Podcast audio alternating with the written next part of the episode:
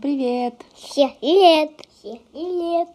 В этом выпуске мы продолжаем. Мы делимся впечатлениями от пребывания в роддоме. Также говорим о ребенке, особенно его первых месяцах жизни и о первом годе. Прежде всего, э, с точки зрения нашей любимой теории привязанности. Это значит, что в первый год нужно максимально удовлетворить запрос ребенка на чувство безопасности.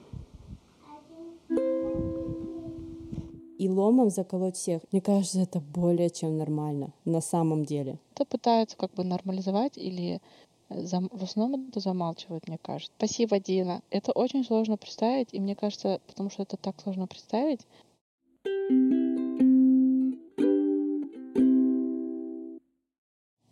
Доброе утро и у нас добрый день.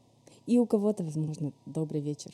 Мы продолжаем с той же точки, а, продолжение темы, продолжение линии, на которой мы находимся. И, честно говоря, если мы сначала начинали вообще с, ну, с ожиданий родственников, теперь э, этот подкаст начинается с того, что мы в роддоме, то есть это э, сразу, э, сразу э, тяжелая артиллерия.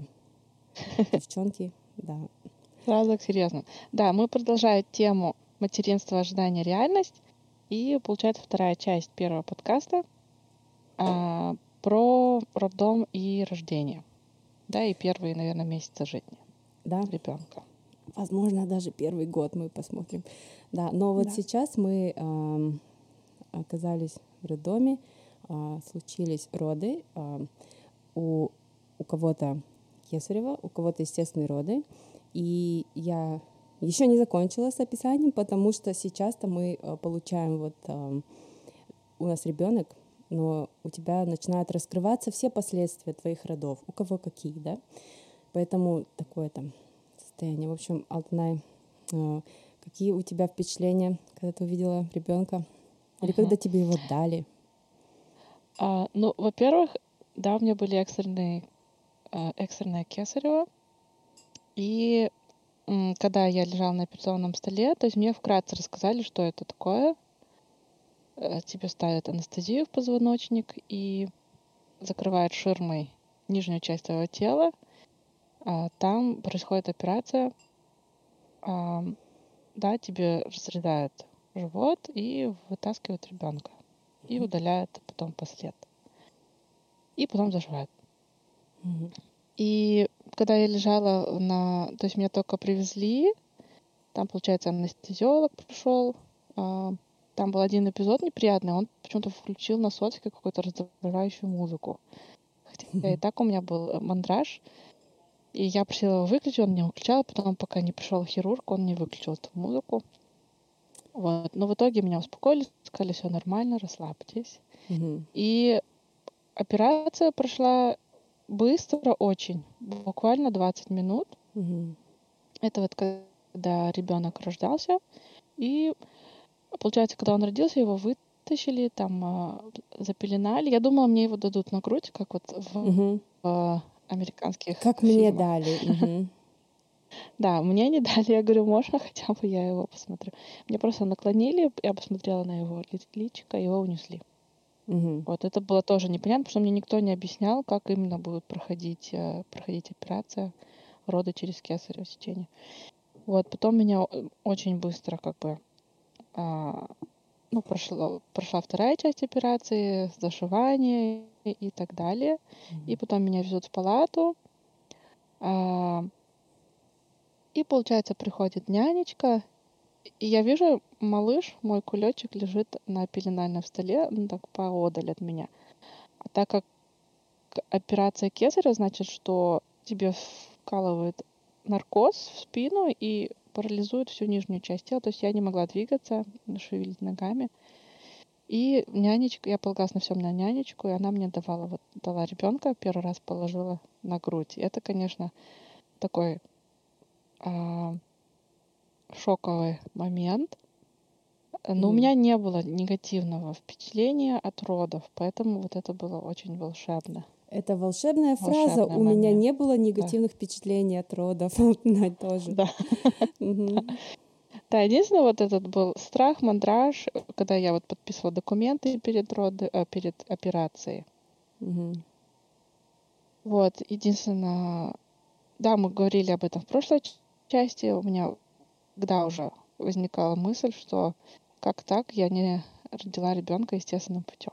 Мгм. Да, вот это вот как-то там такие смешанные чувства и, ожи- и жалость, и вот это вот Сожаление. какое-то круш... сожаление, Мгм. да. И вот кралась к ребенку, что он родился кесаревым сечением. Жесть, да? Ну, то есть очень много Казалось эмоций. что Да. почему же жалеть ребенка? Ведь наоборот, да, Да. он не пострадал. Огромный плюс, что ребенок благополучно родился, у него не было никаких, а, да, связанных с родовыми травмами, каких-то инцидентов. То есть все очень благополучно. Мгм. Да, получается, Да. сочувствовать ребенку тут не нужно, потому что как раз у него случился вот благополучный вариант, да. Да, у А, него все было хорошо. Я вот помню, что я насчет вот ожидания реальности, я не могла представить, ам, что а, как родится ребенок, потому что, ну, в этой жизни у- со мной этого еще не произошло, и сложно это даже представить. Поэтому, когда а, он родился, и мне его положили как раз на грудь, это было как а, начало новой эпохи. А, Ну, она просто началась, и все. И я не могла до этого представить, да, это просто раз, и началась, да, новая жизнь. А, Но я была в намного более грустном состоянии в сравнении, вернее, не грустном, а этом шоковом, когда после бомбардировки, так сказать. И ребенок тоже был, он а, не стал издавать звуки, а, с ним что-то а, подержали на руке, поделали, немножко шлепали, что ли, и он стал немножко как мяукать. То есть это был такой а, звук, не как плач, не как звук, но очень похоже оказалось на мяуканье. И Я его сейчас уже интерпретирую, все-таки ему было больно, тяжело, страшновато фактически. Он- Мгм, Он просто был таким маленьким, что не умел плакать. И он что-то вроде мяукал, да. Э, На 39-й неделе я его родила. А, да. Мгм. Вот, и, да, и, и с тех пор м, началась жизнь в роддоме. Да, ну, еще, еще насчет ожидания реальности. э, знаешь, Алтынай, вот у кого хорошо проходит ЕР, а, они м, всем дают два часа полежать, да, ничего не делая, отойти, так сказать.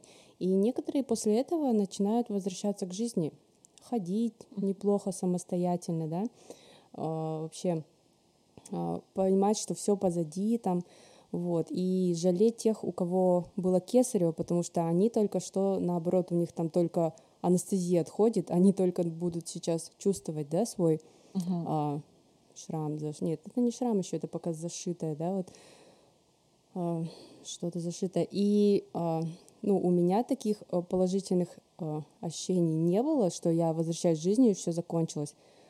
Конечно, что-то закончилось, но что-то точно не закончилось. И м, пока что, пока что, м, да, вот это ощущение, что через тебя проехал поезд, и все очень плохо, да, на это дрожащих ногах это куда-то там перешла, да, в общем, все очень это грустно, да, ну и грустно Мгм. и э, для ребенка, я думаю, тоже. Я вот, а, если вперед смотреть, а, как плохо он спал, просто никакущий он спал. Ну, первый год это вообще что-то нереальное. Почему? Он просто спал там то 40 минут, то что-то такое. И потом, в общем, после двух лет, три месяца, да, он начал спать. Я, и я думаю, что это происходит из-за ЕР, потому что Мгм. он э, получает вот даже если физическую травму не зафиксировали, да, сказали, ладно, мозг не там не, не изменен, там, ну, у кого-то же есть и прям физические травмы, все равно Мгм. душевную травму он тоже получает, ему страшно все, жизнь начинается с, с такого ощущения «я сейчас умру», и это накладывает, да, на ребенка вот а, оттенок. Ну вот сейчас, пока мы в роддоме, да, я помню, что а, ну, конечно, было очень-очень плохо, но вспоминая так, это забавно, а, ты попадаешь в это место, где все женщины ходят со своими новорожденными. Это так забавно, что вот мы все там ходим толпами на всякие прививки, да, взвешивания, там, то все, и вы все ходите со своими вот детьми. Я помню, мне- у меня было ощущение, что он такой хорошенький, И, и я думаю, что ну, он до сих пор э, так приятно смотреть на своего ребенка, э, что вот он уже здесь. И у него еще такой пушок был белый по всему лицу. Это так забавно. То есть э, потом чуть-чуть ушел этот пушок, но он был как прям по всему лицу, в общем. Мгм. Да. Да, я разделяю вот это вот мнение, вернее, впечатление от роддома, что это такое место для деток. Необычно. Для меня это было волшебно, потому что все очень а, трогательно, очень аккуратно относились и к мамам в роддоме, ну А, вот к мамам? Нет. и, и к Ну, де- детям, ну и к детям тоже. А, То есть вот мне насчет очень понравился роддом. Алтынай, ты мне напомнила. Вот Мгм. чё- что я хотела бы, чтобы мне сказали. То есть есть вещи, которые ты говоришь, ожидайте, но это не значит, что люди будут ожидать. Вот здесь, девчонки, подготовьтесь.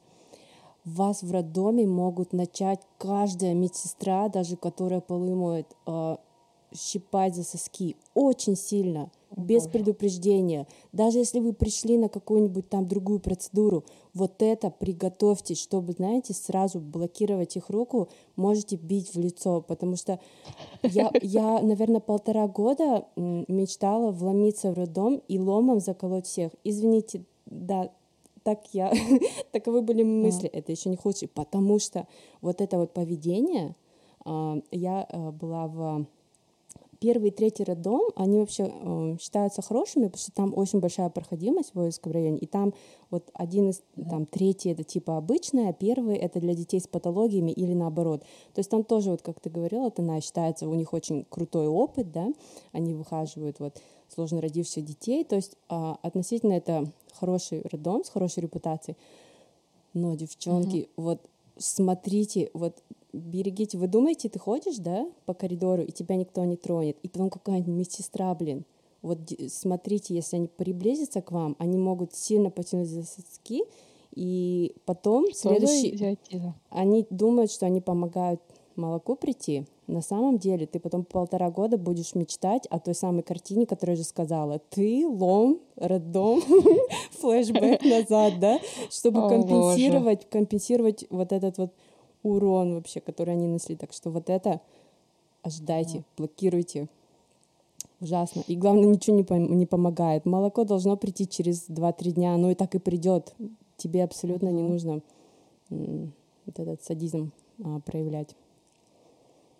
Да, это, это большой контраст с моим Твоим. впечатлением от роддома. Да. твоим Получается, роддомом. там Мгм. Да, была как бы... Это было платное отделение, там была отдельная палата, и а, очень много нянечек, и какие-то няни, которые специализируются чисто на вскармливании, кто-то там на М. взвешивании и так Это далее. То есть интересно. очень... Мгм. Да, мне кажется, у них какая-то более современная специализация. И да, они для меня это было похоже на такой вот санаторный опыт. Получается, ты лежишь, у тебя еще я была очень рада, что там кровать, которая автоматически поднимается, опускается. Мгм.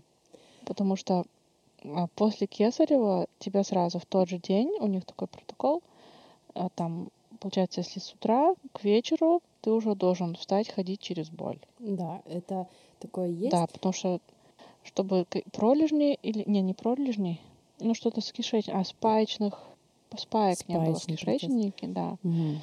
То есть они активно говорят, все, давайте вставайте, ходите. Хотя это очень больно. А, вот, получается, меня из операционной палаты к вечеру перевезли а, в обычную.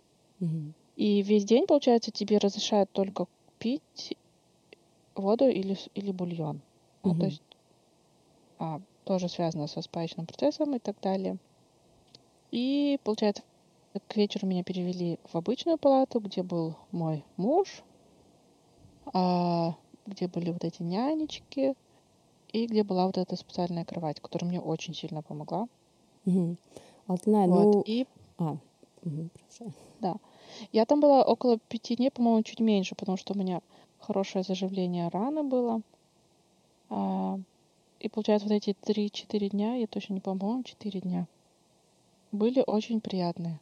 Ну, потому что там о тебе заботятся очень приятно, заботливо, с уважением.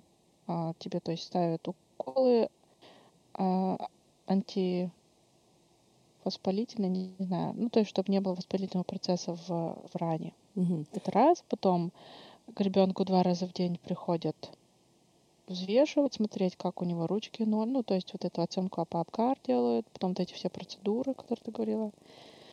И там питание. И плюс, если тебе нужна помощь специалиста, то тоже можно попросить там э, с грудным вскармливанием или еще с чем-то. Вот. И плюс большая помощь, что твой партнер в той же палате лежит на соседней кровати. Я а, тебя чуть не перебила, я просто хотела сказать, что а, хорошо выбирать места, но получается м, каждый роддом в Казахстане, в каждом районе, в каждом городе, да, в каждой глубинке, он не будет такого уровня, что женщины назовут это санаторным пребыванием. И когда, когда говорят «выбирайте», то это хитрая фраза, а те, кто не может выбрать, они не могут Это выбрать и да, все, и они они поедут тот роддом, который там. И поэтому, конечно, хотелось бы вот медицинской системы так, чтобы каждый роддом а, был таким, как ты говоришь, потому что как Да, классно мне это получить потому что санаторные условия. Да. Да, потому что очень много, получается, негативного опыта ты получила в обычном, как, ну, в обычном роддоме, Нет, мой роддом был не- а, лучше обычных, лучше и я обычных даже. сочувствую тем, у кого, получается, сложнее условия были, чем у меня, потому что мой э, роддом считается как раз-таки тоже а, очень неплохим, с хорошим опытом. Мгм. Вот. И я просто думаю, а ведь а, есть еще куча роддомов, еще куча городов в Казахстане. Что там, да? Да, это вообще очень странно, что такой большой разброс, во-первых, и во-вторых, непонятно, что ты получишь, да, кота в мешке. Да, и если бы каждый, а, каждый роддом имел санаторные условия, это было бы справедливо по отношению к каждой женщине. Потому что на, Да. на- Алтынай, вот на это все постоянно говорят, ну выбирайте роддом. Ну хорошо, я выберу. А следующая женщина не выберет, они все Нет, не должны у быть, всех есть чтобы это был выбирать. не выбор, да, а то, а, то, Да. что тебе дает а, система, потому что она заинтересована в том, чтобы ты выбежал из роддома не как из а, места пыток, а даже было ощущение Да, пол- санаторное. Мгм. Да, я хотела бы, чтобы такой опыт был у всех рожающих в мире и в Алмате, и в Казахстане, и где угодно. Потому что это очень важно. Это мне дало а, впечатление, что все будет хорошо и Круто. что все нормально, да. Офигеть. Мое ощущение после родов было, оказывается, меня ненавидит не только мое общество, которое меня полностью предано, не только люди, которых я знаю, которые меня полностью предали, а- оставив меня на вот это растерзание. Меня ненавидит Вселенная, потому что боль, которую я испытала, она пришла изнутри меня. И как бы то, что мы называем вообще весь мир, вот Вселенная, космос, меня все ненавидят. И в любой момент, оказывается, они готовы убить меня самым жестоким образом. И даже если я буду реветь и умолять, и при- про- просить любые сделки заключить там, да, я говорила не с Богом, а с богиней, потому что Бог может ждать, знать природы. Я пыталась заключить любые сделки, да, чтобы это кончилось. Отдать все там, только, конечно, не здоровье ребенка. Я готова, ну, я, я просила, ничего не помогало, да, я, оказывается, никто и ничто, и я вышла с таким страхом, который просто звенел в каждой клетке там, и потом я говорю, там еще тебе за соски дергает каждая медсестра своими сильнейшими руками, вот, и я вышла с таким страхом, который я потом поэтапно а, купировала, ну, Сначала вот самые большие панические атаки, потом, конечно, ну, короче, да, я вышла в звенящем страхе, что меня ненавидят, потому что так ощущается, Да. когда тебя хотят убить, да. Дина, мне очень жаль, что такое с тобой случилось. Такого не должно было случаться с тобой и с другими женщинами. Это, это неправильно. Это вообще преступление, когда да, рожающую женщину такое состояние вводят все, кто участвует в этом. Просто странно, Это- да, э, Алтынай, вот загвоздка в том, что тебя изнутри никто не убивает, это твой организм, да, и вот в этом сложность. Но вот я для себя решила, что, оказывается, кесарево избавляет тебя от вот этого. от этого, Да, поэтому... вот сейчас мы делимся опытом в подробностях. Это ре- реально огромная разница. Да, я вот э, Да. в прошлый раз не сказала, что вот есть боль, да, вот я вот раньше лечилась от гайморита, у меня было несколько операций, и я помню от гайморита у меня была вот эта вот боль, особенно на процедурах, когда мне там а, турунды с определенным там э, жженым лекарством вставляли, когда голова так сильно болит, что э, ты хочешь выскочить из тела, да, там все. Оказалось, вот это вот ничто по сравнению со схватками, и тем более потугами, потому что а, вот, ну вот, я еще раз скажу, да, вот это не просто боль, я не знаю, как это написать, вот это то, что вот делает с тобой схватка, оно взрывает сознание. То есть у тебя сознание взрывается, вот почему я говорю, ты можешь выйти с ментально, ну, с менталками, потому что именно твое сознание настолько, это такая сильная боль, что у тебя просто сознание взрывается, и, и ты на части схватки, да, на, ну, на конце схватки, у тебя как бы тебя нет, ты себя не чувствуешь, тебе нечем думать. И потом ты не знаешь, ты будешь помнить, как, что ты Дина, там, что ты человек, ты не- уверен, да, потому что тебя нет на вот этом вот пике боли. И дело в том, что я так, вот я прям чувствую, а что если меня не будет там? Я не контролирую, я не могу дышать, я не могу думать. Поэтому знаешь, что я делала? Это было вот уже днем. Когда схватка начиналась, вот эта сильная боль, я в голове произ- произносила одну фразу, вот пока я еще могла думать, как бы обращаюсь вот к богине, да, потому что, ну, не бог. Я говорила, не убей, то нам, пожалуйста, да, но я могла успеть сказать только фразу «не убей», и вот эхо вот этих слов, оно оставалось, когда меня не было. И я как бы вот в этой вот в боли вот это вот, как будто бы эхо вот этого вот слова оставалось, и мне кажется, это вот спасало меня, что, ну, сознание, да, чтобы я потом собрала его снова. Короче, короче, это не, неописуемая а, боль, да, поэтому а, это я, кстати, я Дина, еще не вот хо- говорю про никакие разрывы, про никакие последствия. Это просто схватка, это Процесс. просто схватка, да. То есть я еще даже не говорю, что у каких-то женщин там такие разрывы, что, ну, не зашить, да, это другое, да. А, Расхождение костей, да, что ты потом вот у меня соседка а, по двору лежала, ну, вот 6 месяцев, потому что у нее разошлись, вот симфизит, да, как ты сказала, кости разошлись. О, А боже. Она лежала в гипсе. Это еще нет, это просто боль схватки, да, вот даже не физические повреждения.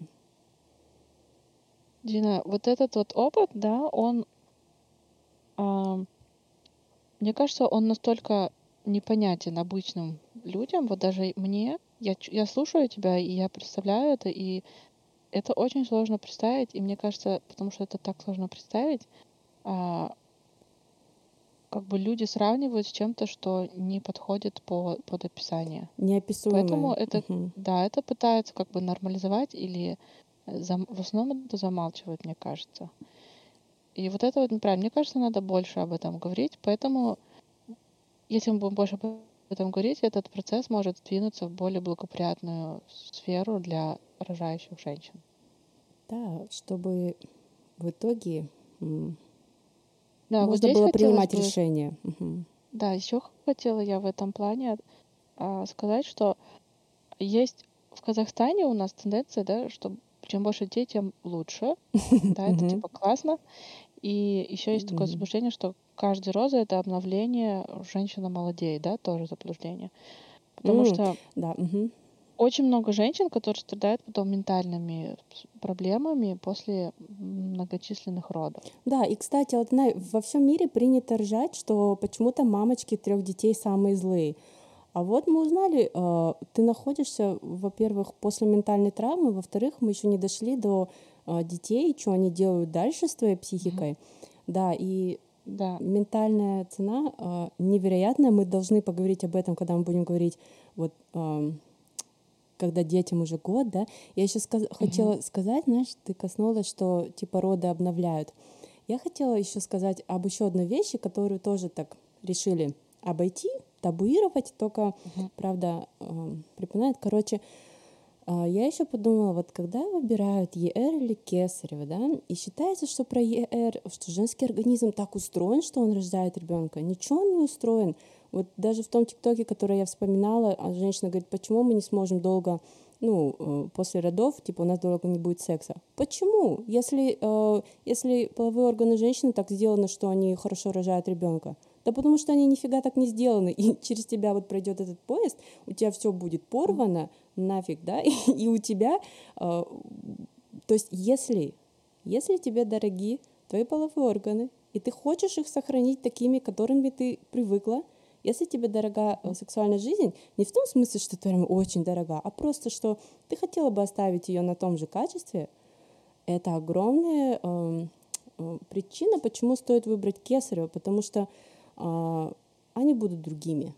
Они просто будут другими. Как ты говорила, э, органы, да, они даже когда назад возвращаются после ребенка, они чуть по-другому возвращаются назад. И твои половые органы никогда не будут прежними. Поэтому Просто если хочешь, чтобы они у тебя остались как есть, угу. иначе нет, ЕР не оставляет как есть. Да, я понимаю. Я понимаю. Но здесь я хотела бы добавить, да, а, что процесс заживления кесарева, да, это очень долгий процесс. Угу. И так как это достаточно серьезная операция, у нее тоже есть какие-то свои риски, да, и с заживлением и так далее, потому что, а, ну, есть истории расхождения швов и так далее да, то есть это ну, серьезная операция. И плюс э, мои личные впечатления от Кесарева, да, сейчас угу. я не испытываю к этому негатива, это, это то, что случилось со мной.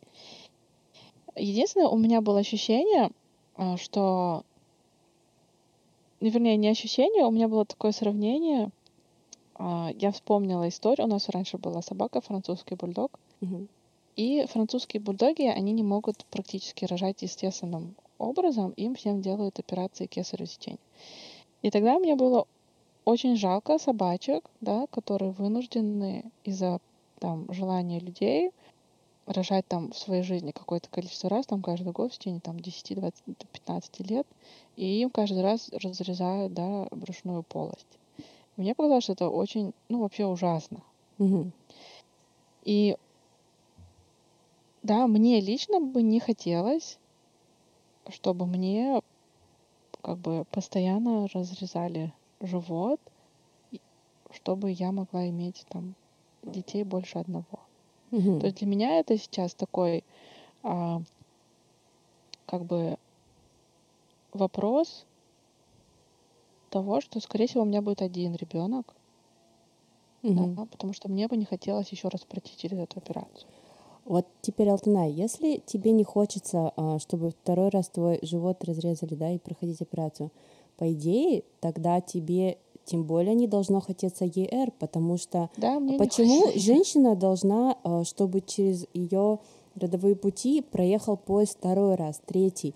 И хотя я вижу, что у кого-то физиология как бы позволяет, да, и как-то это uh-huh. так работает, что ее травмы хорошо заживают, ну без травм невозможно, но они хорошо заживают, и потом uh-huh. даже кто-то рожает легче, то есть кому-то получается вторые, третьи роды легче, но кому-то не так, и они могут на вторые, третьи получить самые трешовые разрывы там, хотя казалось бы, почему, да? но ты можешь, у тебя может порваться э, сфинктер, ты можешь получить вот эта вот стенка э, между э, вагиной и кишкой, да, каким-то образом порвется, или просто из-за того, что ребенок долго упирается головой, наступает некроз, у тебя будет фистул. Короче, это может произойти и на следующие роды. Да, и, очень много рисков. И потом э, никакие операции тебе не помогут, да. И плюс вот что случается с твоими половыми органами, там тоже, ну, как бы ты можешь сделать какие-то косметические операции, но они уже не сильно помогают.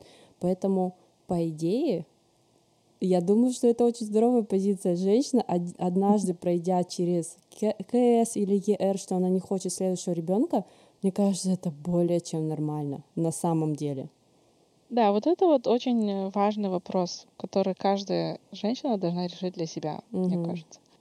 Потому что вот эти требования родственников или, может быть, даже мужа.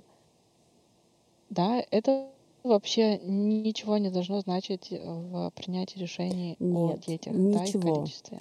И, кстати, вот раз мы вот как раз на этой идее, что как будто бы вот ты увидев эту цену для своего тела, такая думаешь, что Мгм. что-то я не могу следующего ребенка. Я, кстати, не то, что следующего ребенка не собираюсь, я э, попросила э, мир хотя бы, раз он меня уже сюда, ну, подверг меня этому, чтобы у меня никогда, никогда, ни в каких жизнях, когда я буду на земле через м, тысячи лет, ни за что, ни за что никаких родов, потому что я могу забыть это на сознании, но если еще раз я почувствую боль схватки одной, моя душа раз, разинтегрируется, и тогда я точно перестану существовать в принципе, и это будет смерть моей души. Поэтому нет, ни за что, никогда, ни одного, ни в одной из будущих жизней.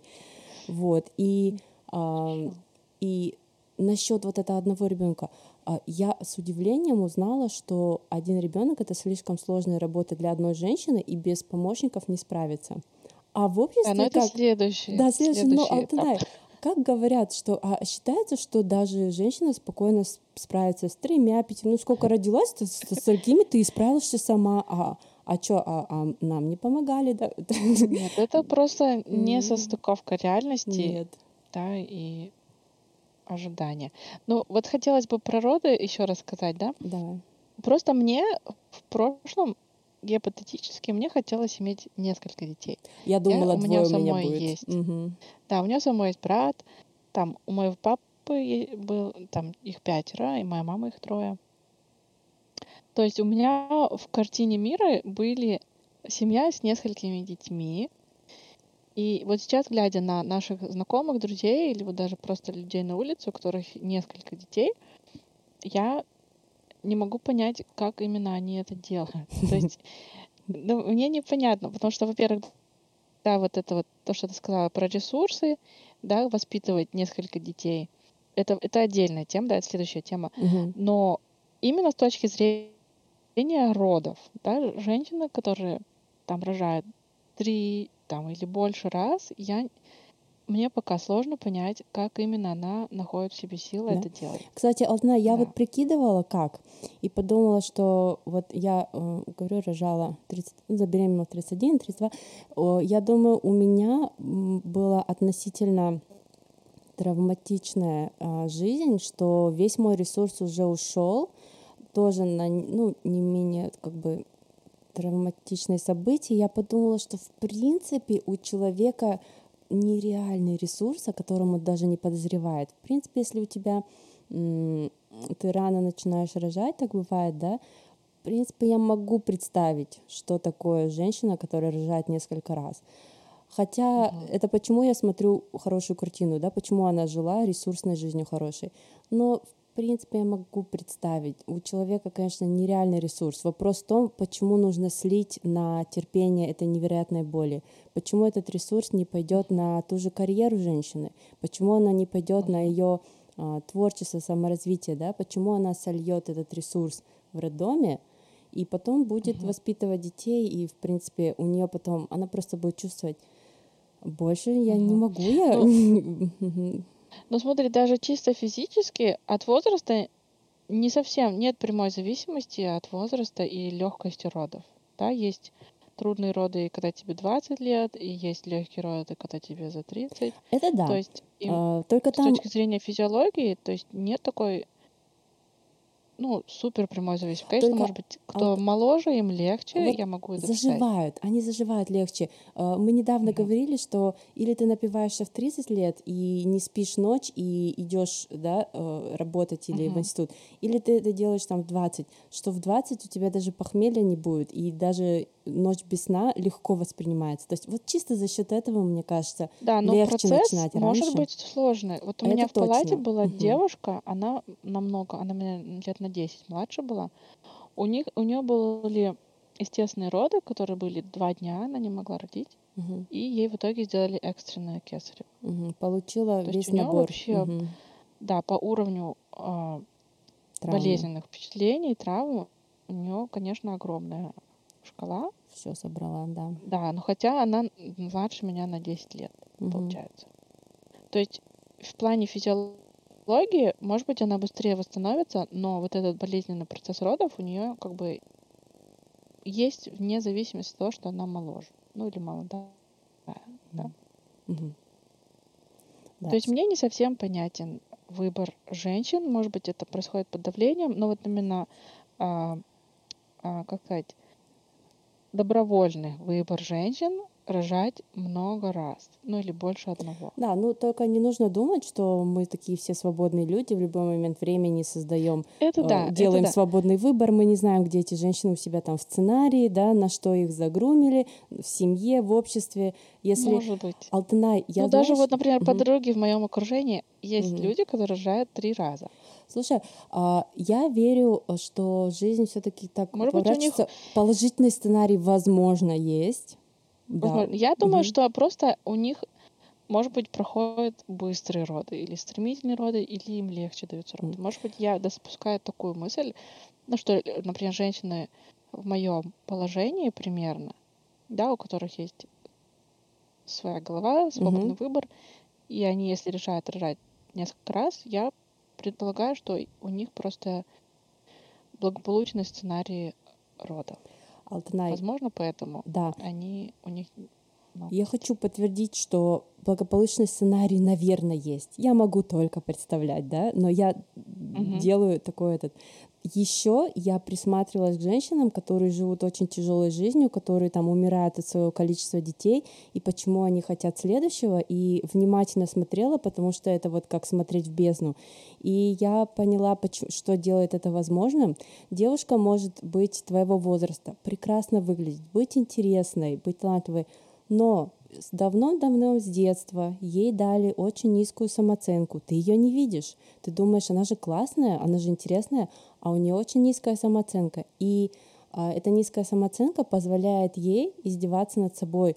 А, то есть что-то в ее душе говорит, иди, ты заслуживаешь еще раз, ничего, ну как бы ничего страшного. То есть вот а, как вот, ну, самооценку, если тебе делают низкую, елки-палки, что, куда женщина себя только не, ну, на какие страшные то вещи не отведет. Здесь еще, значит, есть как бы еще связь, что вот этот болезненный опыт, он как бы уничтожается, да, то есть с ним говорят, не думай о том, что это боль, да? Я думаю, так. он накапливается, и психика умеет контейнировать, умеет запаковывать.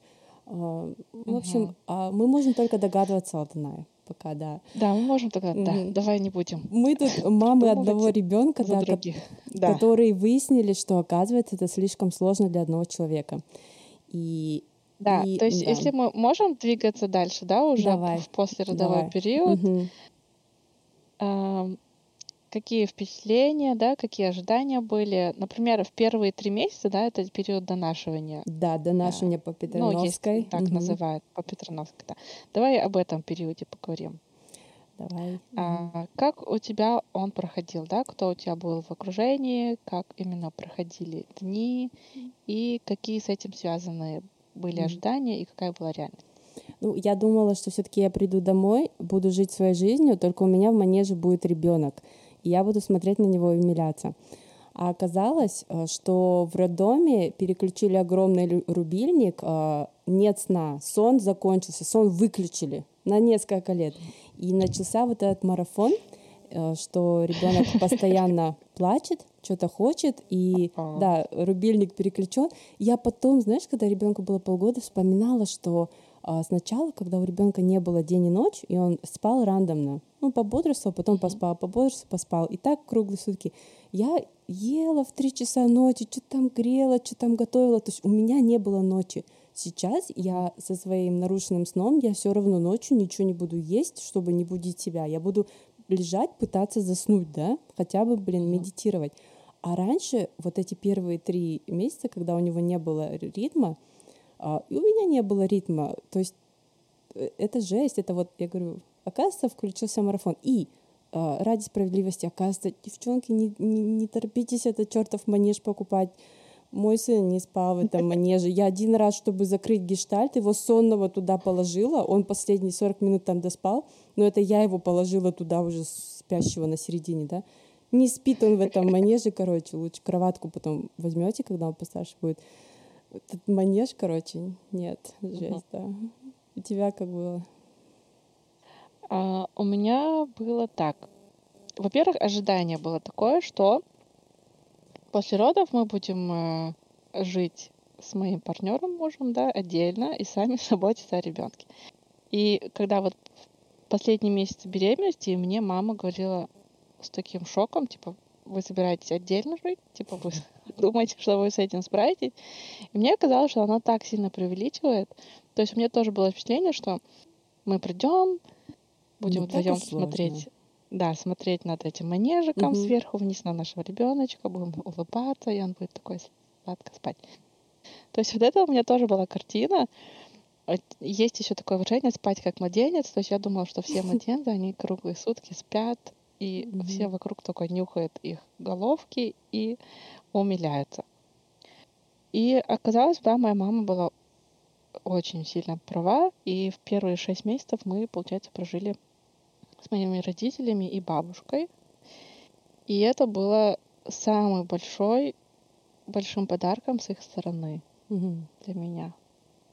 Потому что действительно вот этот э, сон, что выключили, это такая сильная правда. Да. То есть все вот эти отключили. техники, отключили mm сон, да, техники, что типа существует куча техник, как э, научить ребенка или заставить ребенка спать. Которые все кровати. не работают, ты про эти да. техники. Да, про эти техники. То есть это такая сильная, и не знаю, вранье, заблуждение, потому что ребенок реально он живет, да, по-своему, угу. он постоянно ест и постоянно не, не спит, а вот делает типа taking naps. Он угу. типа какой-то дреме, он чуть-чуть там поспит, потом ему угу. хочется поесть. То есть это бесконечный процесс, который длится очень долгое время. То есть мне кажется, у меня он длился точно первые полгода, вот это бесконечное колесо, угу. когда нужно покормить, потом самой поесть, покормить, потом самой поесть. Вот эта вот бесконечность была. И в этом большой плюс, что я жила с родителями, с бабушкой, и мне бабушка бесконечно готовила бульоны, там все вот это. И это мне так сильно помогло, потому что ты находишься в таком шоковом состоянии, что прежней жизни нет, да, и все, к чему ты привык, да, там поспать 8 часов, все это до сих пор, да, спустя да, угу, попрощались. Попрощались. Угу. То есть ты спишь, я не знаю, 40 минут, может быть, час, потом тебе нужно, ребенок проснулся, он хочет есть. Да, у меня было грудное скармливание. Угу. А, то, сейчас, то, что сейчас называют э, кормление по требованию. Да? И здесь э, у нас был такой большой, как бы не конфликт, а, а конфликт восприятия. То есть моей маме, бабушке казалось, что ребенка по советской технике нужно кормить там каждые три часа. Угу. Есть такое. Но, но на деле это вообще не получалось, потому что если ребенок хочет есть и он кричит, как можно ему еще полтора часа вытянуть, да. Вот я тоже да. не понимаю, откуда взялись эти три часа. Но если он через час начал плакать, тебе еще два часа что? Смотреть, как он это делает? Смотреть, как он плачет. То ну. есть это вообще нереально. То есть очень инстинктивно ты живешь как бы по какому-то инстинкту вот этому древнему, что тебе хочется покормить ребенка и угу. чуть-чуть самой поспать. И у нас не было манежки, у нас был такой типа кослипер, рядом с кроваткой была и вот малюсенькая кроваточка без стенки. Кстати, классная То штука, я, я думаю, самый да, лучший вариант. Угу. Мне кажется, хороший вариант, потому что из-за безопасности, потому что есть такая вероятность, что ты во сне можешь налечь на ребенка, и он может угу. задохнуться. То есть я его так отодвигала там на 20-30 сантиметров свою кроватку, и вот эта ночь, ночь, ночь и день это просто было бесконечное придвинуть, отодвинуть, придвинуть, отодвинуть. Mm-hmm. И здесь еще ожидание, реальность в том, что все были убеждены, что нужно кормить ребенка сидя. Но mm-hmm. у меня так был, так как был шов после операции, я вообще не могла сидеть, это очень больно. И я начала смотреть, какие сейчас есть техники, да, что можно делать. У меня была консультация с консультантом по грудному скармливанию, и она меня научила кормить лежа на боку. Угу. То есть это было самое, мне кажется, идеальный и мне кажется, это самый эргономичный вариант кормления на боку лежа. Конечно, когда ты не спишь, а, я раньше вообще не могла представить, это что вообще такое не спать месяцами, потому что это тоже сложно а, объяснить, в какое состояние Очень мозга сложно. ты входишь. И вот когда ты так живешь месяцами, а, по большей части ты хочешь лечь и умереть, поэтому самое удобное это лечь и умереть, а ребенок пока кормится, да, так что естественно лежа. Да, то есть лежать, чуть-чуть прикрыв глаза, потому что, да, нельзя засыпать, когда он А. кормится. А я не смогу заснуть, моя психика не может заснуть так быстро. А, нет, да. я очень хотела постоянно спать. И вот у меня был постоянный страх заснуть, когда он а, кормится. Да, то есть вот это вот большая благодарность этой женщине. Вот это мой опыт э, первых, да, первых впечатлений про сон и кормление. Да. Вот. И теперь э, хотелось бы отдельно поговорить про поддержку э, семьи и родственников ближайших. Мгм. Я, слушай, еще хотела на вот, э, ну, можно поддержка. Мы вообще-то в первом годе ребенка, да, находимся, вот, и Да, мы, разные ну, темы. даже первые шесть месяцев, Аж вот период шесть, да. донашивания. Да, я вот сейчас вернемся к поддержке. Я вот еще вспоминала вот э, почему природа так злостно устроена, потому что я вот а, когда каждую ночь ты хочешь заснуть и ты только начинаешь засыпать, вот этот момент проваливания сна, ребенок кричит, это оказывается очень больный момент, когда тебя прерывают снова, снова, Мгм. снова на моменте просыпания. У тебя психика начинает закипать, да, от боли. Да, да, И что я говорила себе в этот момент? Я думала, это ужасно, но это не схватки. И я подумала, это Ага. ведь абьюзивный цикл. Это ведь классический цикл, как людей вот, ну, вводят вот в эти разные вещи, что сначала совершается что-то очень больное, с чем потом человек будет сравнивать что-то менее больное. Мгм. И почему он будет Мгм. позволять это, этому происходить? Мгм. Поэтому огромные вопросы к природе, что она вот делает такой абьюзивный цикл. Ты думаешь, как можно не спать, я сейчас умру, потом думаешь, но это не схватки. Да, это, это вообще, конечно, да, тебя- психика работает странными путями. Да, не, всегда, вот я еще, кстати, думала, Танай, вот мать и ребенок, да, мы говорим, сейчас будем говорить, как вот а, хорошо сделать для ребенка, да, А, но отойдя шаг назад, а, человек ничего не должен другому человеку. Все делается добровольно, и, по крайней мере, должно делаться добровольно. То есть, на самом деле, ты Мгм. даже не должна этому ребенку ничего. Ну, теоретически я могла его отдать маме с концами, сказать, ну, не могу я, я спать хочу, да. То есть я Мгм. всегда как бы это немножко понимала, что, ну, вообще я могу его отдать полностью, но вот все время Мгм. вот хотелось сохранять вот эту а, привязанность, да, о которой можно поговорить, что, думаю, блин, она того стоит, чтобы ночью я его успокаивала, да, потому что Мгм. вот что происходит после того, как ты его родила, доносила Мгм. вот это три месяца, да, донашивания, а, у ребенка формируется вот эта привязанность к тебе, а, как к родителю, как к человеку, который всегда придет на помощь в голоде и холоде, да, и он начинает а, тебе доверять и устанавливать отношения с тобой. И да, я видела эти отношения как очень важными, что несмотря на то, что я думала, что в крайнем случае я же могу его просто отдать и убежать с криком, да, по улице махая руками, да. Но я вот э, понимала, что а я еще я все-таки хочу, вроде бы, а, да, Классное сравнение.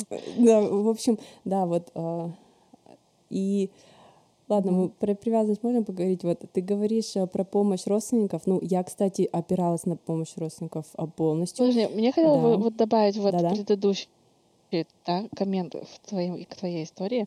Мгм. Ам, у меня было, знаешь, другое. У меня было, да, состояние у меня было шоковой прострации. Мгм. Потому что этот опыт вообще никогда я не видела на примере, да, там других у нас в семье это первый маленький ребенок после меня.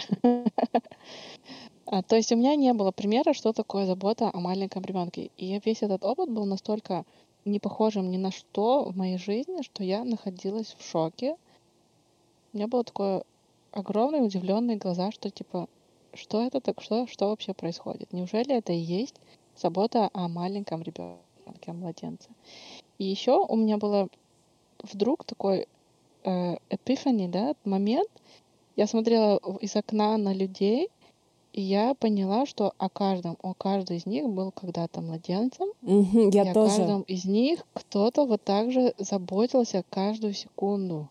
И мне от этого было очень хорошо почему-то. Вот Было на- очень приятно, что столько любви в мире, Да? и есть мамы, папы, бабушки, дедушки, которые вот носят на руках этот маленький кулечек. Это было самое приятное как бы понимание вот в этой новой роли. И плюс про то, что говорят, называют материнский инстинкт, хотя, хотя конечно, это такое спорное название. Да, нет его, не существует. Да, его нет, его не существует. Но у меня, мне вот, вот было странным расставание, да, что ребенок сперва был внутри тебя, и вдруг он снаружи. Мгм, То есть мне, мне хотелось его каждую секунду держать рядышком. М, То есть вот этот момент очень странный, что он как бы сперва часть тебя находи, был 9 месяцев, и вдруг он отдельный человек. Это очень странно. И ну, у меня это вызвало реакцию, чтобы и мне было очень сложно давать ему кому его кому-то другому на руки. Да, даже прикольно. У меня такого не было.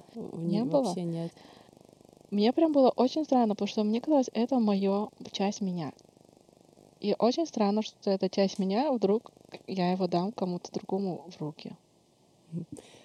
А, Это интересно. У меня не было. Да. э, Я вот а, пока а, пока была беременна, я все время ну получала удовольствие именно ну не на физическом, а на духовном э, варианте, Мгм. что я знаю, что он вот внутри все и как бы ну а, прожила это, да, а потом уже Мгм. получала удовольствие, что он снаружи.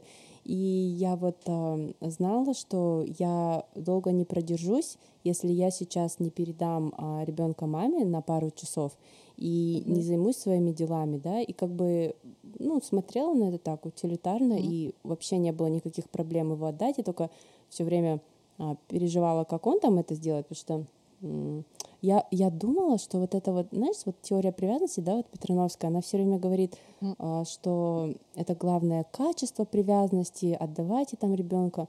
Но по факту оказалось эм, очень много ресурсов туда э, пришлось вложить, чтобы сделать легким расставание с ребенком. Он, Да, оказывается, цеплялся за меня это намного больше, сложно. чем я ожидала, да. Как бы прилип Ага. мощно. Нет, у меня было наоборот. Мне было сложно отдавать его маме, даже бабушке, папе или вот своему мужу, партнеру. Интересно. Но моему ребенку очень нравилось спать на груди у моей бабушки. Классно. То есть у него с его стороны ему было приятно, что его носят столько рук. Да, Мгм. то есть у нас было пять рук, еще приходил мой брат, наверное, моя тетя. А, то есть в этом плане в моей семье очень приятные вот эти паттерны о заботе о детях. Мгм. И но мне было вот сложно. И вот эта вот сложность, она только сейчас постепенно проходит, когда моему ребенку два с половиной. Я вот сейчас более-менее доверяю его мужу или еще кому-то. А вот. Интересно. Не знаю, с чем это связано. Я, я вспомнила то, что мой папа все время обижался на маму. Ну, как обижался, что мама никого не подпускает к своим детям. То есть вот это качество, оно мне передалось. Не знаю, это или качество, или вот особенность психики, но это есть в нашей семье. И у меня оно точно Алтынай, было. знаешь, у тебя еще Есть. какое-то вот, я вот без всяких привлечений скажу, у тебя ресурс, конечно, большой, у тебя такое терпение, да, а, интересное вот, потому что не на всех участках вашей жизни у тебя всегда было вот много помощников, потому что ты живешь, да, на две стороны, ситуация менялась. Я удивлена твоему терпению с ребенком. Я, например, ну у нас по-любому разные психики, они, конечно, по-другому устроены, и я говорю, я вот еще травму, да, свою переживаю. Как-то я знаю, что если в течение дня не отдам ребенка хотя бы на два часа, а, для меня очень быстро наступит конец. Я не знаю, в чем он будет заключаться, но просто Нет, Дина, у обязательно это каждый день есть. я хочу отдохнуть. И я думаю тоже, да, я думаю, что Я так- тоже хочу, но это у Мгм. меня встало, когда мы уже стали жить отдельно.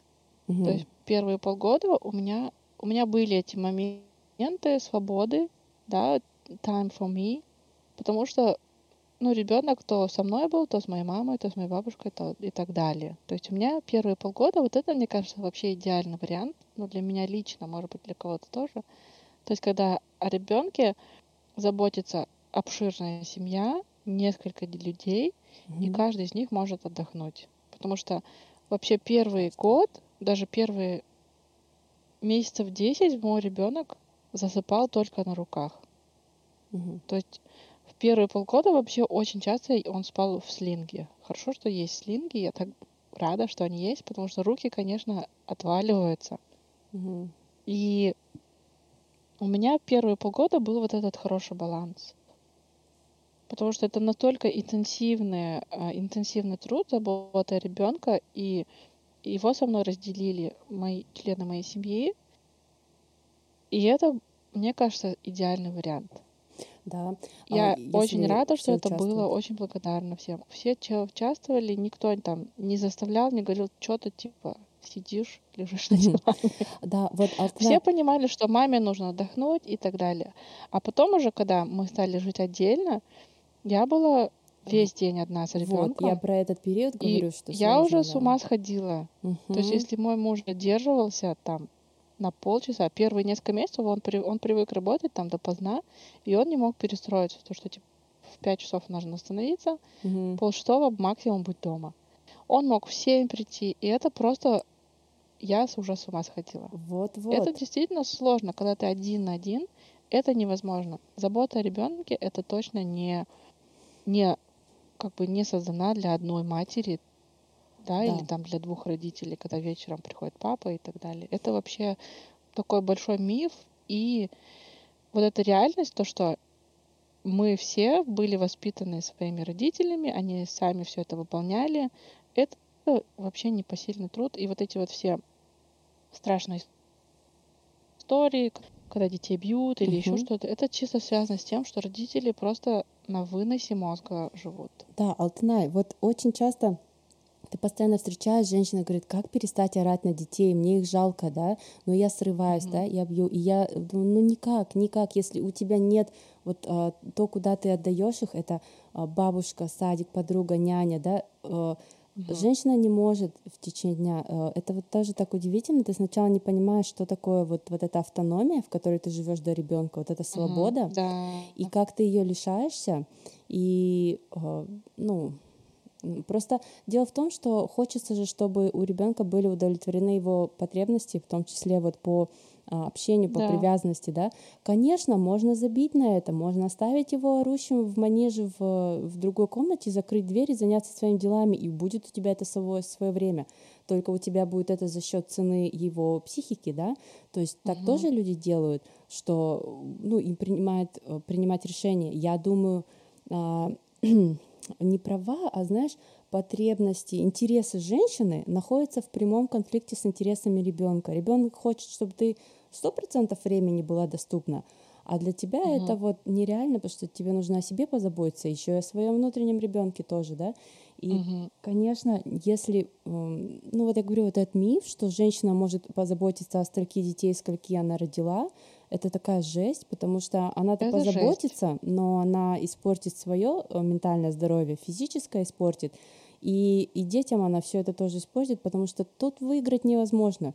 Невозможно как-то, знаешь, задача. настроиться. Типа, я смогу быть спокойной, uh-uh. и мои любимые три ребенка, все будет в порядке. Нет, так не работает, ты взорвешься. Uh-uh. Я вот хотела сказать, uh-huh. что детский крик это жесть же, это же вообще, да. вот, вот как они плачут, это же невозможно это слушать. Это же это пыточный звук, звук. Да. Пыточный. Это ты же, пыточный. Ты же не хочешь... Хочешь, чтобы он как можно скорее прекратился. Да, да. А в... и удивительно, что до года ребенок это не просто его звук, это его способ общения. То есть да, ты за сутки да. даже у спокойного, довольного жизнью ребенка угу. услышишь этот плач раз 25, и это угу. так тяжело.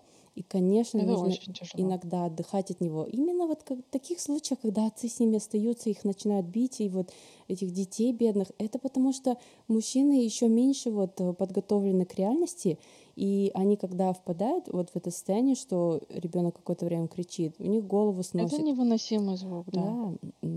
Так Но что... вот здесь хотелось бы, Дина, с тобой поговорить о тем, кто, может быть, нас слушает.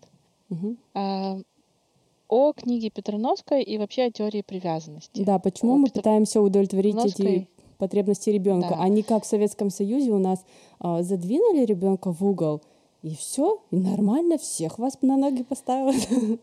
Да, то есть э, по теории привязанности у ребенка есть потребность быть привязанным к своему взрослому, да, или к Мгм. нескольким взрослым. Да.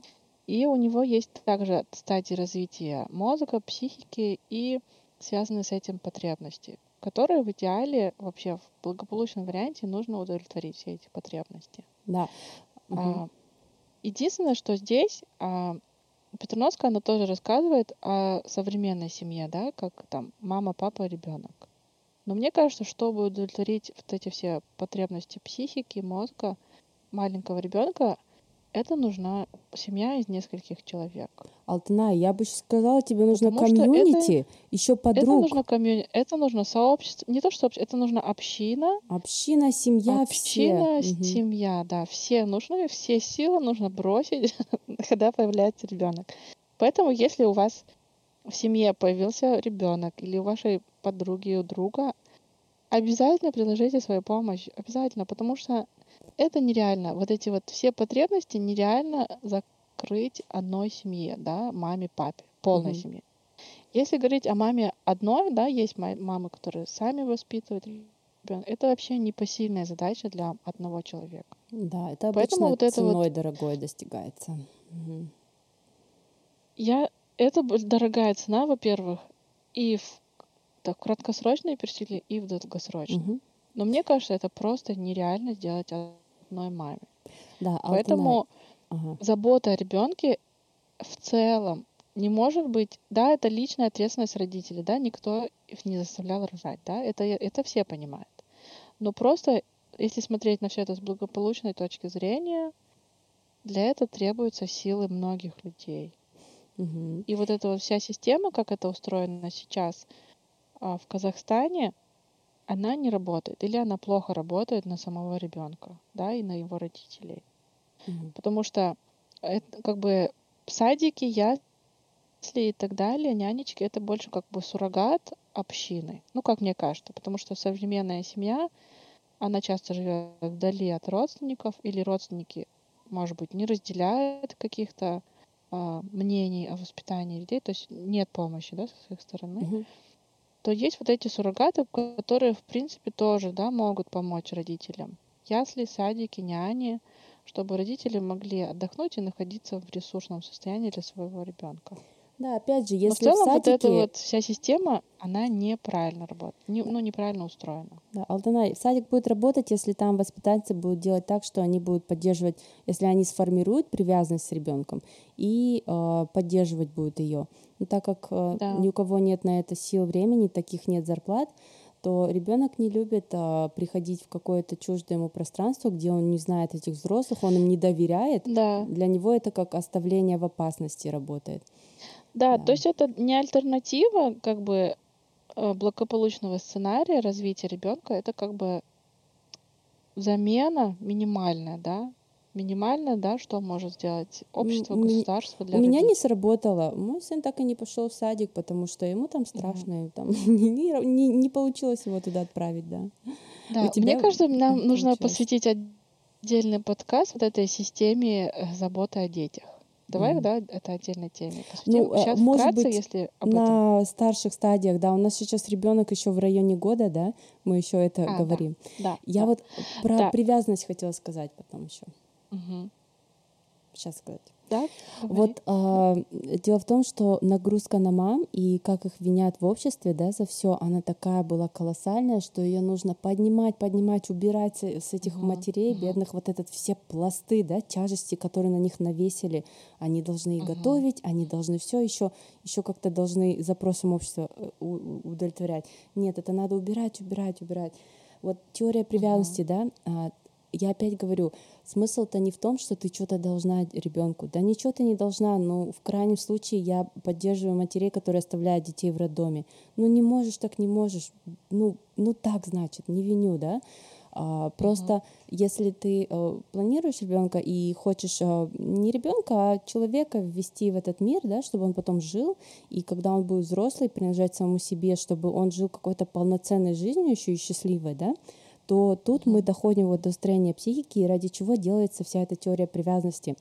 А, дело в том, что когда мы вырастаем, у нас есть внутренний ребенок, внутренний родитель и внутренний взрослый. И внутренний родитель человека будет относиться к внутреннему ребенку таким образом, как относились родители. И вот что ты делаешь, да, первые пять, ой, не пять лет, а шесть-семь, это за закладывание сценария. А почему сценария? Потому что жизнь человека пойдет так, как он относится к себе. То есть это отношение я и я. Ты как человек, как ты к себе относишься твой ребенок будет относиться к себе так, как ты к нему, да. И вот э, только прикол в том, что ребенок слов не понимает, и все его вопросы, все его э, запросы по безопасности, по контакту, по общению нужно делать невербально, да, то есть ты uh-huh. вот отвечаешь, э, берешь его на руки, да, там а, ну, отвечаешь на все его запросы, это все первые годы проходит невербально. Вот в чем сложность, что ты ему объяснить ничего не можешь, что потерпи сейчас. Ты в садике только час побудешь, я вернусь, он этого не поймет. и вот, mm-hmm. и вот, э, вот ради чего делается эта привязанность, чтобы потом относился к себе хорошо, Uh-huh. И поэтому, чтобы он внутри на себя не кричал, не обесценивал, не пытался наказать, бить себя, да, вот uh-huh. ради этого. И вот э, первый год это считается формирование доверия к миру, когда ребенок понимает, его ждут в этом мире или не ждут. Кстати, Петрановская, вот ее книга, да, теория привязанности, она и сама говорит, я ее писала давно, и для меня она тоже такая устаревшая, ее не очень интересно читать. А, она не очень ярко написана, как-то там угу. так романтизировано. Я вот Петрановскую ее теорию поняла по ее видео, когда она рассказывала о детях в детдоме. Вот когда тебе рассказывают угу. о дисфункциональном, ты полностью всю структуру понимаешь. И вот mm-hmm. она говорит, что многие а, дети вот а, заметили, ну еще в Англии, откуда это все пошло, что в первый год дети даже без диагнозов умирают, если нянечки не привязывают их к спине, что ребенок невербально знает, что есть какой-то взрослый, которому он неравнодушен, да. То есть вот первый год это приглашение ребенка жить, и что ты говоришь, а, я рад, я рада, угу. что ты здесь, поэтому да, это очень полезная информация. Вообще, я все равно считаю, что эта книга очень спокойно написана, Да? и информация все равно есть в ней Хорошо. ценность. Мне кажется, Мгм. всем, кто сейчас уже родители или кто хочет им стать, мне кажется, им будет очень полезно прочитать эту книгу. Потому что я подхожу вот к закрытию потребностей ребенка, да, мне кажется, это очень важно еще с точки зрения развития его мозга. Угу. Потому что да, да. да, мозг, он же тоже развивается стадия, там ствол головного да. мозга, угу. да, и так далее, и потом кора. уже кора. Да, кора да. это последний уже период. И чтобы, то есть это с этим, вот со стволом головного мозга связано очень много, да, то, что связано с телом. Моторика, там, как угу. он двигается, да. как он воспринимает мир, да, его вид, ну, то есть все его вот эти чувства, осязания, как он видит, как он слышит и так далее. То есть если я надеюсь, что все родители заинтересованы, чтобы их ребенок а, вырос наиболее здоровым, чтобы его мозг был, эм, ну как бы был способен на максимум capacity. Mm-hmm. На... То есть чтобы он просто мог войти в жизнь да. полноценным человеком без травм. Да, и Алтынай, получается, а, на этом месте развитие, оно возможно только из ощущения безопасности. Когда да. человек в страхе, он не развивается. И поэтому да. важно создать ребенку безопасность. И если его оставлять каждый день непонятно где, непонятно для него как, да, он угу. просто входит в состояние страха. Вот почему сложно, да, почему надо аккуратно расстаться, почему надо расстаться, когда он позволит, да, когда получится, угу. чтобы он не пошел в этот страх, мама меня оставила, он тогда просто блокирует все развитие, ему угу. зачем вообще что-либо, если его оставили умирать. Ну, ребенок да, ну думает, вы... что его оставили умирать, да, тоже. Да, вот здесь хотелось бы рассказать, как мне кажется, благополучный сценарий первого года, может быть, даже первых двух лет. Это максимально близко держать ребенка к себе. Угу. То есть много носить на руках, не слушать никого, кто говорит, пусть он полежит, поплачет. Или Не Не приучайте к нужно идти рукам. сразу, да, не приучайте к рукам, не нужно сразу идти на плач. Мне кажется, это настолько травмирующие советы мамам и детям, и, ну и родителям детям. Мгм. То есть не слушайте всю эту ерунду. Ребенка нужно максимально близко носить к себе первый год, мне кажется, минимум.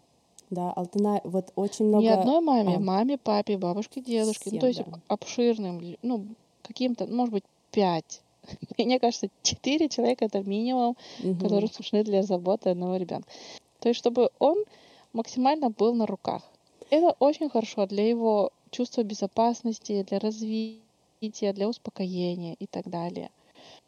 И Да. потом, мне кажется, вот эти вот все есть тенденция развивашек. Развивашки это так модно и круто, да, вот в постсоветском пространстве, в Казахстане тоже.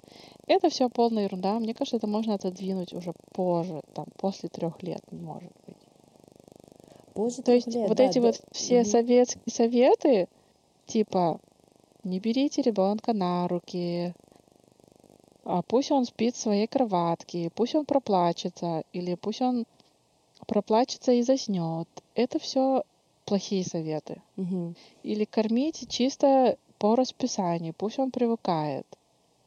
Мне кажется, Алтынай, это такой насильственный метод, и он направлен на то, чтобы как травмировать ребенка, чтобы он Хм. потом боялся вообще говорить о своих потребностях. Алтынай, так как мамы находятся в этом стрессе, они умирают, хотят э, личной ну, минутки для своей свободы, а, вообще этот а, совет «не приучайте к рукам» ложится в благодатную почву, потому что Да, мамы я усталы. понимаю. И а, очень много людей с- внемлило этому совету и до сих пор, и действительно думают, а, не приучайте к рукам, это что-то стоящее. Хотя ребенка совет должен быть приучите к рукам. Ну, фак- Да, приучите хотя себя держать ребенка на руках. Вот кстати, как должен быть. себя, да, потому что ребенок хочет на руки, вот Да. ты его и берешь, как бы. Да, да.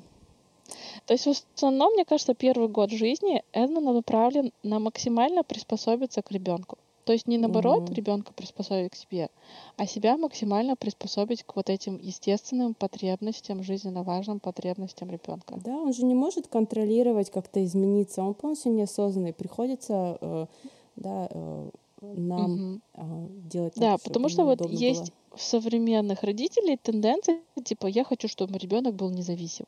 И им кажется, независимость, она должна быть сразу с рождения.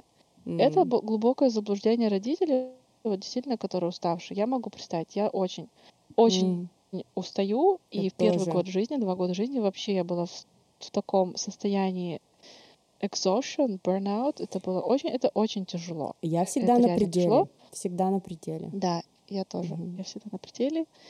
Поэтому, мне кажется, нужно как можно больше задействовать ресурсов, ко- которые есть в окружении.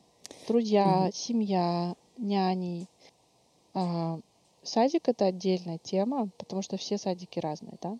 Вот Мгм. мой малыш с двух лет ходит в садик, но это как бы щадящий садик, как мне Да. кажется.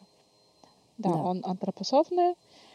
э, У них маленькие группы, в которых два, две, два преподавателя, ну как нянечки, да. То есть мне кажется, это а, ну щадящий вариант. И то не идеально. Мгм. Все равно двум людям тяжело уследить до, до 8-10 детьми, иногда 10 детей у них бывает. Да, Алтына, и Но это как бы уже позже. я тоже думаю, у вас э, хороший садик, немножко не такие, как в моем районе, в который не пошел мой ребенок. Алтына, как ты сказала, родители хотят автономности. Вот по структуре человека, да, э, э, автономность будет зарождаться там с 7 лет, будет формироваться, пока Позже, он да. подросток, и потом вот в районе 20 будет наступать такая полноценная автономность, и получается даже сама Петерновская э, говорит, что такое теория привязанности, это как э, сделать так, чтобы ребенок, который является физически частью тобой, в итоге вышел и стал автономным. И вот э, получается сначала ты проживаешь с ним полное слияние, он у тебя в животе живет, и потом Да. следующие 6-7 лет вы живете в зависимости. Ты не можешь мечтать, чтобы эти было независимо.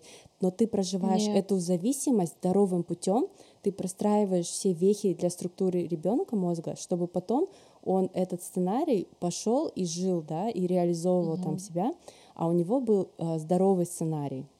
А, так что Да. автономность Не первые насильственная, 6-7 лет, она да. нереальна. Если хочется, чтобы быть автономность, тогда э, лучше без детей, потому что зависимость, Мгм. она должна, ее нужно пройти Мгм.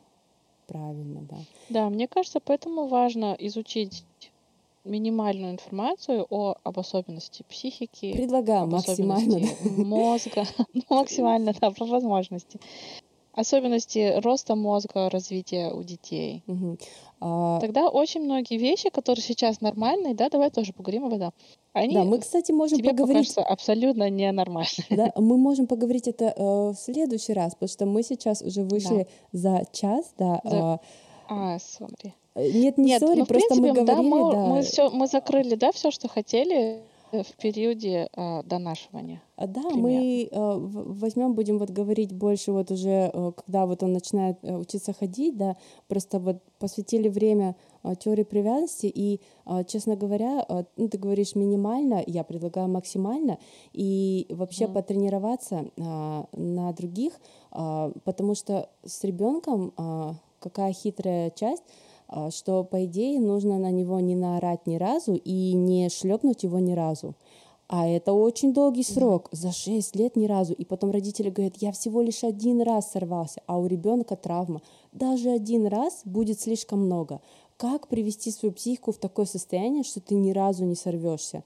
Это практиковать надо. Например, э, ну, я вообще практикую духовные практики. И когда я транзактным анализом познакомилась и узнала, что у каждого есть внутренний ребенок, и стала видеть этого внутреннего ребенка во взрослых, это была такая мощная практика, как не срываться на внутреннего ребенка взрослых. И там ты еще можешь Мгм. переступить черту, потому что они все-таки взрослые, да. Но потом ты должен Да. подготовиться, чтобы ни разу не избить ребенка, потому что вот такое чудо, Ну, да. Терпение нужно упражняться в этом. Терпение и вообще перестроиться, это как перестройка вообще. Ну, и еще плюс находиться, постоянно подпитывать себя, чтобы находиться в И ресурсном состоянии. да. Мгм. Потому что если ты истощен, то очень много возможностей травмировать А это тогда ребенка и автоматически, себя и да, так уже. далее. Да. Это все, да. Классно, Дина. Я бы еще хотела, чтобы у нас была рубрика советы, м, советы по каждому периоду. Но, может быть, это мы потом сделаем. а А так, спасибо быть. за разговор. Это было очень приятно поговорить об этом. тебе тоже вот продолжим примерно с года а, говорить в следующий Да. раз. Да, о периоде мгм. после года и, возможно, чуть больше о стадиях развития мозга и психики тоже. Мгм. Давай расскажем. Да, ну и я хотела бы дойти подкасте. до кризиса трех лет. Оказывается, уникальная штука, которая которую Мгм. обязательно надо посвятить время. Так что Ну, мне на кажется, сегодня два всем года пока. тоже уже нач... Да. Да, А, на сегодня всем а, да, пока. да, она, она начинается заранее, точно. Так что Да. всем пока, еще увидимся, вот, и все, всем до Да, свидания. Спасибо всем, кто будет нас слушать. Спасибо. Спасибо, Дина. Спасибо, Латанай.